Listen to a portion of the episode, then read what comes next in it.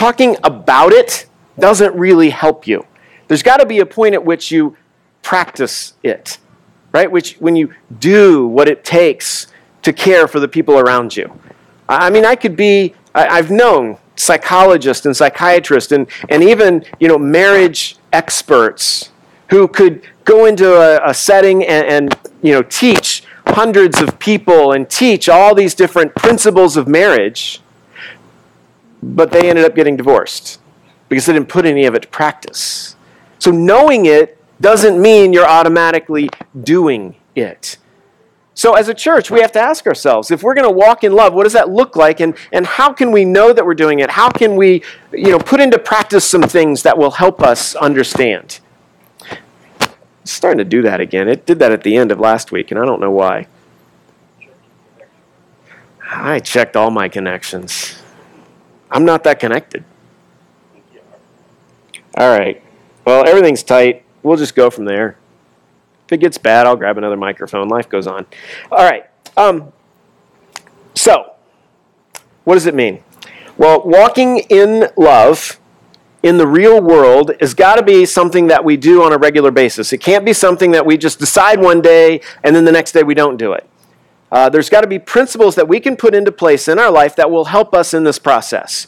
And so I, I, find it fascinating that John, when he's writing this letter, you know, he starts out with, this is who God is, and you, you need to walk in Christ, you need to walk in the light. But then he moves on to say, but that don't just don't just worry about being right. Be loving. You got to do both.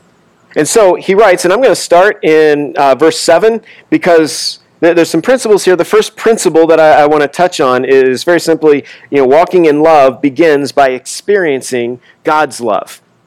Now, before you write, you can write that down. It doesn't matter. But let me read the text to you so you can see where I'm going with this. Uh, 1 John chapter 4, starting in verse 7, he says, Dear friends, let us continue to love one another, for love comes from God. Anyone who loves is a child of God and knows God, but anyone who does not love does not know God, for God is love. Okay, don't miss that statement. It's not that God loves, or God has love, or God is loving. God is love. Whenever we are practicing love, we are bearing the image of God that has been imprinted on us. Whenever we are doing things that are unloving, we are blocking the image of God in us. Because God is love. It's not just an attribute, okay? He is the source of love. And, and so we can't miss that as we're thinking through what it means to follow God, what it means to, to be a follower of Christ in, in our world today. So, God is love. And then verse 9 says, God showed how much He loved us by sending His one and only Son into the world so that we might have eternal life through Him. This is real love. Not that we loved God, but that He loved us. And He sent His Son as a sacrifice to take away our sins. We love each other, skipping down to verse 19. We love each other because He loved us first. See, once you begin to grasp how much you have been loved, you can start living out love in your life. I mean, you, you can't just decide one day I'm going to I'm going to generate all this love, right, on my own. I'm just going to and have all this love just squeeze right out of me. And no, no, it's got to there's a source that has to start this, and you have to experience God's love in order to show God's love to the people around you to the people in your life, whether it's at church, whether it's at home, in school, at your work, wherever it may be, downtown, right? When you're walking around farmer's market and somebody's being really rude. You, not that I've ever experienced that, but you know, you, you just want to haul off and kick them in the shin, but you realize, no, no, no, that's not showing God's love. Why? Because God loved me first. And so now I can show love. There's, he gives some characteristics there of God's love. He said, I mean, first of all, we see it's sacrificial. Right? God's love is sacrificial. It's not, it's not uh, about God, it's about giving, it's, it's about reaching out to the other. It's not about God, it's about Him sacrificing on our behalf. I mean, think about it. God sent his son first, and he sacrificed himself for us. And that's what John says when he says, This is what love is, that Christ sacrificed himself for us. So that means love, and showing love involves sacrifice. I mean, it'd be great if love was just all about, you know, me getting stuff. I'd be all on board for that. But that's not what John says love is. And so when we're going through life and, and we want to say, well, you know, I want to be a, a, a Bible believing Christian. Well, guess what the Bible says? Love. And guess what they say love is? Sacrifice. It's not about getting your way, doing everything the way you want it. It's about sacrifice. And that's how God demonstrated to us that He loves us. He sacrificed for us. He could have come down and wiped us out. He could have done whatever he wanted. He's God. But the way he chose to demonstrate love to us is sacrifice. And, and God's love is not only that, it's, it's redemptive. You see, Christ came and was sacrificed so that we could be reconciled back to a relationship with God. His love, God's love for us, brings life, it brings hope. It's redemptive. It, it, it, brings life into what we do, into how we live, into where we are, into how we relate to each other. And when we demonstrate God's love to others, it should be life giving. As a church, if we are doing things that are not life giving, we are not loving. If we are doing things that bring hope in the midst of despair, right? That bring, that bring peace in the midst of confusion, that bring healing in the midst of pain. That's showing God's love.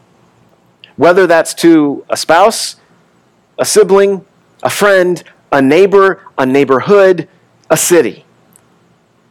If we're going to show God's love, it's sacrificial, which means it's going to cost. And it's redemptive. It will bring life to those we encounter.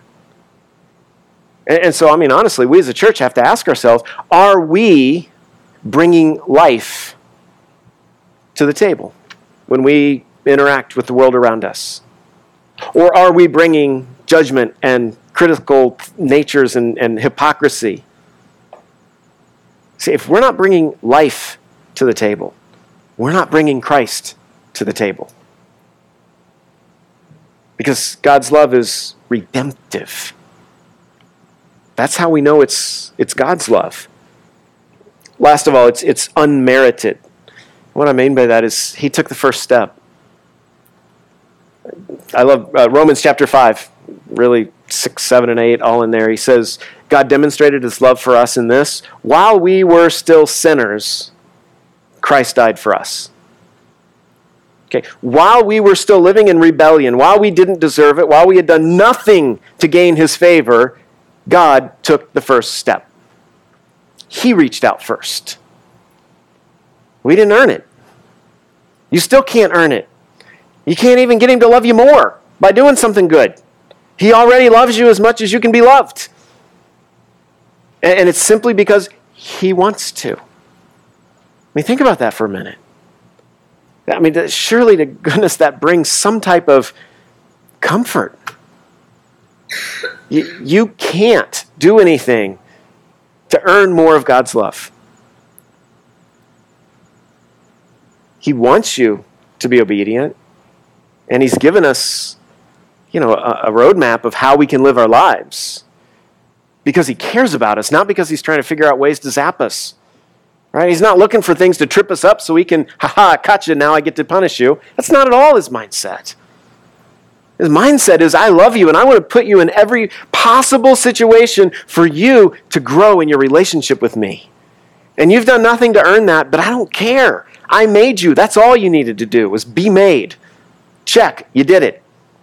Now let me love you. I mean, that's, that's what it means to, to experience God's love. It's to simply receive it. I mean, it, it, it's, it, it sounds like you know, I'm trying to sell you something here, but it's just that simple. I, I wish I could, I wish I could express it in a way that um, that made you know makes it sound as big as it really is, because it's it's massive. And honestly, until you stop and simply spend some time alone or with a friend and just engage God in this, you won't understand how big God's love is for you. I can't paint a picture that big or that vivid. But that's how this starts. Right? We can't walk in love until we've experienced love. And God's saying, I'm, I'm already I'm throwing it out there. Are you willing to receive it? Are you willing to trust me and my love for you?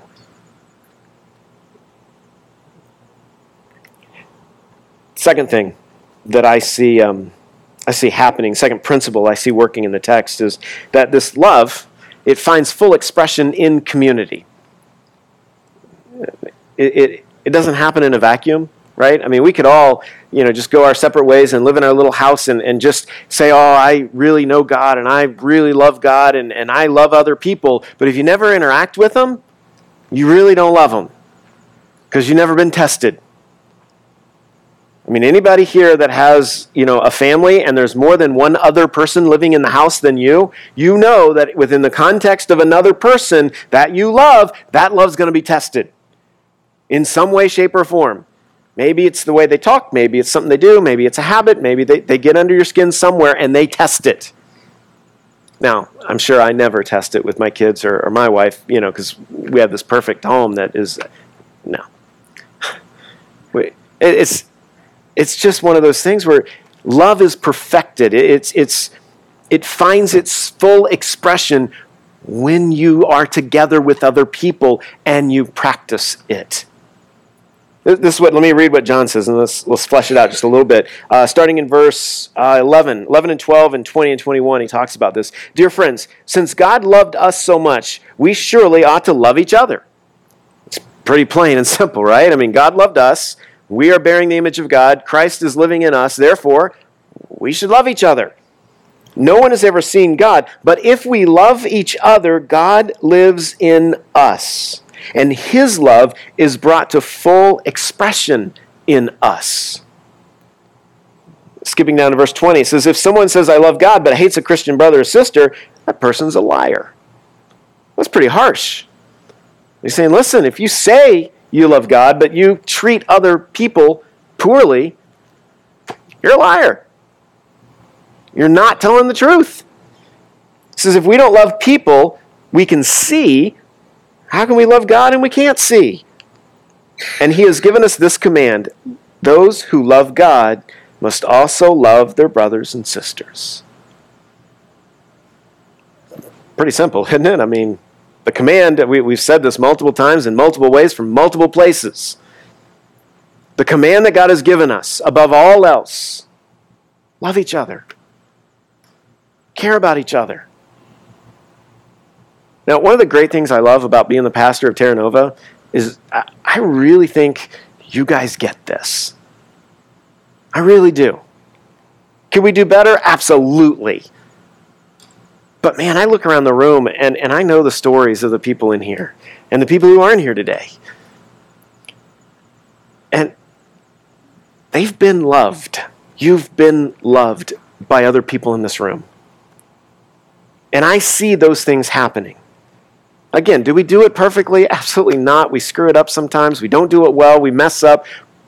But overall, I'm encouraged. Because I look around this room and I think, man, these are people, they love each other. And they're not afraid to show it in practical ways, whether it's bringing meals over, whether it's, you know, sending flowers, whether it's just showing up, whether it's just hanging out and talking because the person had a difficult time. This is a church that loves each other. And, and we've got to be able to now say, okay, not only do we love each other, but as we exit and we go out, we want to help other people experience that kind of love. But they can't experience it if they never see it. If they never see that kind of love in action, they don't know what it is. And so if, if we you know, act one way while we're here and we're really loving and we really care about each other, but then we go out there and we're total jerks, it doesn't help. Because the people out there need to see that love. And God's love, as John says, it finds full expression, meaning it, it, it is personified. It, it finds, you know, it paints a picture of what God's love is when other people see us loving each other. And so we got to figure out how do we bring that kind of love to the community around us, to the people who we interact with on a regular basis, to the people we avoid.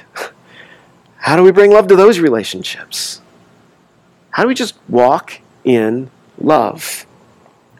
This is why, I mean, Jesus said it, John 13, 35. He's talking to his disciples. It's the upper room. He knows that, you know, that evening he's going to be betrayed. He's going to die the next day. He's going to be in the grave for three days. He's going to rise again. He knows what's about to happen. And he's telling the guys, he's going, listen, there is one thing that is going to distinguish you as my follower. There's only one thing. He could have listed how big, you know, the church is. That's what's going to let people know that you're my follower. How, how many crosses you have or don't have. What, what color scheme you choose, right? He could have said it's the programs that you start. It's, it's the way you do this. The way, no, no. You know what? He said there's one thing that will distinguish you as a follower of Christ. And it wasn't anything that had to do with programs, with anything like that. He said it's how you love each other. It doesn't matter how cool the inside of your church building is. If you don't love each other, you're not sharing Christ. And it doesn't matter how ugly the inside of your building is. If you're loving each other, you're sharing Christ. You're showing Christ. That's what it means to walk in love. It starts by experiencing God's love, but then it, it, it continues when we find its full expression by loving each other and, and, we, we develop it, right? As iron sharpens iron, so one man sharpens another. As we work together to refine that love and to be better at it, it happens in community. Whether it's Sunday morning or in a life group or in a team that you're, you're on, a, a ministry team that you're serving, or wherever it is, you got to do it within the context of community. Last thing uh, that I see happening in the text is uh, he says it, it begins by expressing God's love, it finds full expression in community, but then it's perfected through a growing connection with God. You, you will develop your capacity to love in direct proportion to your connection with God, to the time that you spend connecting with God, to the way that you interact in your relationship with God. Uh, I don't care if you're an extrovert or an introvert, if you're, you know, energized and juiced by being with people, or if that wears you out and you need time alone. Either way, until you spend time in the presence of God, experiencing His love and cultivating your relationship with Him, you're not going to be able to love the people around you in good, positive, solid ways. This is why, I mean, let me just read the text here. What, what I'm saying is, in starting in verse 13, and God has given us his Spirit as proof that we live in him and he in us. Furthermore, we have seen with our own eyes and now testify that the Father sent his Son to be the Savior of the world. All who confess that Jesus is the Son of God have God living in them, and they live in God. And get this, verse 16. And, and we know how much God loves us and we have put our trust in his love. God is love, he says it again. And all who live in love live in God, and God lives in them. And as we live in God, our love grows more perfect. So as we connect with God, as we cultivate our relationship with Him, we grow in love. So we will not be afraid on the day of judgment, but we can face Him with confidence because we live like Jesus here in this world. Such love has no fear because perfect love expels all fear. If we are afraid, it's for fear of punishment. And this shows that we have not fully experienced His perfect love. The more we grasp the depth of God's love for us, the more fear is driven out of our lives. You see, the closer we get to God, it doesn't make us more and more scared. It makes us understand the depth of His love for us, which then helps us understand the depth of His holiness and His righteousness. And, and, and like Doug was saying, it is awesome. And yes, there is a there's an element of fear in that it's a it's a respect. It's a wow, God is so other than me. But it's not a fear of punishment. Right? It's not a fear that, oh, if I get too close, he's going to zap me, or God's just always looking for a reason to, to, to knock me upside the head, to do something to punishment. He just enjoys watching me get batted around. No, that's not at all. The closer we get to God, the more that kind of fear is driven from us. Because the more we understand that God loves us and wants the best for us. And, and, and he says, do, do you believe that? Are you willing to trust that truth? Or not? If you were honest right now, would you say that your life is run by fear or by love? What motivates you? What motivates you to get up in the morning? What motivates you to show up at church? Is it because you're afraid God will zap you if you didn't make it today? Is it afraid that, is it fear that, you know what, uh, somebody else may think I'm not spiritual enough if I don't show up? Or is it, be, is it love? Is it a love of this community? Is it a love of being in the presence of God? Is, is it a love that's growing in, in, in understanding how much God loves you? See, you have to ask yourself, what's motivating me? And, and honestly, if you're, if you're really, you know, core value number one around here is we're going to be real, we're going to be authentic. We're not going to fake it. If you're being real with yourself right now and you're saying, you know what, fear is driving me way more than love, let me remind you that God loves you first. He has already done what it takes to reach out to you and to care for you. He's not asking you to be afraid of Him. He's calling you in close, saying, No, no, no, I want to love you. And I want you to experience that. He's saying, I'm just asking you, open your heart up to me. Open your life up to me, and I will come in and I will love you. Will life be perfect? No. Is everything going to be hunky dory and, you know, never any problems and you just skip through with bluebirds hang? No. Life still happens, okay? But the difference is now it happens in the context of being connected with God and knowing that you are walking in love. And that God's love is always with you, no matter if you screw up or not. His love doesn't change. And if that's what's moving you, then, then stay in that flow. But if it's fear, then I'm going to invite you today to reject that and say, No, I want to trust in God's love today. I, I want to follow what God is asking me to because I trust that His love is bigger than any of my mistakes, anything I've done in the past. And His love will consume me and make me better and make me more like Him. That's why Jesus said over and over, Abide in me Right? He said, I'm the vine, you are the branches. Stay connected to me, and you will grow. As you follow me, as you stay close to me, you will grow in your faith, in the way you live, in the way you love. Starts first with saying, God, I'm here. I want to live in that love. I give myself to you. But then, if you've done that already and you're saying, yeah, but I'm still not really loving, I've seen the way I treat people, then let me challenge you to work on that relationship with God. Start carving out some time on a regular basis just to be in His presence. 10 minutes. Start your day off. Say, God, here I am. Can we talk? If you need tools to help you get started on that, please tell me. We have lots, and I'm more than happy to give them to you. I'm more than happy to help you with this because it will change you, because it will connect you with God, and your relationship with Him will grow.